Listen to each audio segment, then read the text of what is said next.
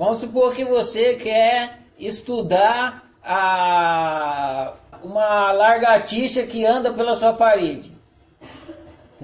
Vai ser seu objeto de estudo. Você vai fazer um TCC sobre a largatixa na parede. O que, que você tem que fazer para estudar a lagartixa?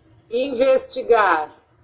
Tá, mas investigar está próximo de analisar. É o que eu quero. Tem, vem antes de analisar. Dissecar lagartixa. Enxergar, enxergar. Tem a ver com enxergar. É quase enxergar. Ver. Quase ver. O que, que o cientista faz quando ele vai estudar uma coisa, gente? Observar. observação mesmo, né? Observar. Como que você vai analisar uma coisa que você não está observando? É possível? Eu achei É, que observa- observar e analisar significava a mesma coisa. É, pois então, eureka, então, não é a mesma coisa. Se você, se você observa e ao observar, e estando observando, você executa a análise.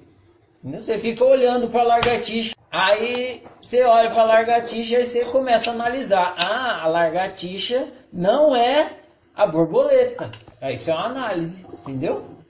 Mas você está observando. Aham. A lagartixa, ela tem quatro patas. Está analisando, igual um cavalo. Esse é o processo de análise. Você fica pensando sobre o que você está observando. Analisar é pensar o, a- o que você está observando. Entendeu?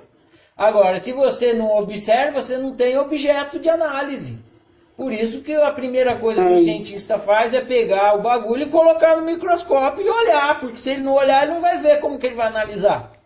Observação e análise da observação.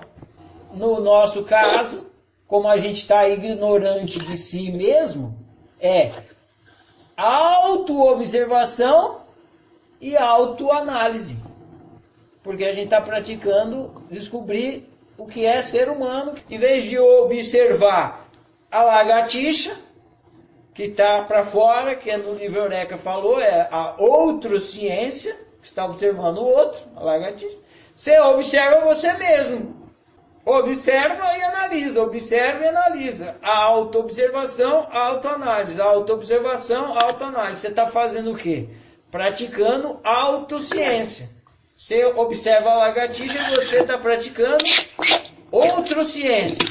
Produz o quê? Conhecimento do outro, conhecimento da lagartixa, conhecimento do sol, conhecimento das estrelas, conhecimento da biologia, conhecimento eh, da montanha, enfim.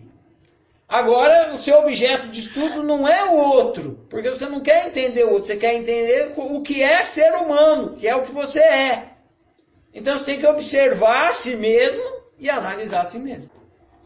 É assim que você vai sair da ignorância, que é o estado inicial que você entrou na brincadeira, absoluta ignorância, e vai evoluindo no autoconhecimento do como funciona o jogo, porque você é o jogador do jogo. A natureza humana está instalada em você.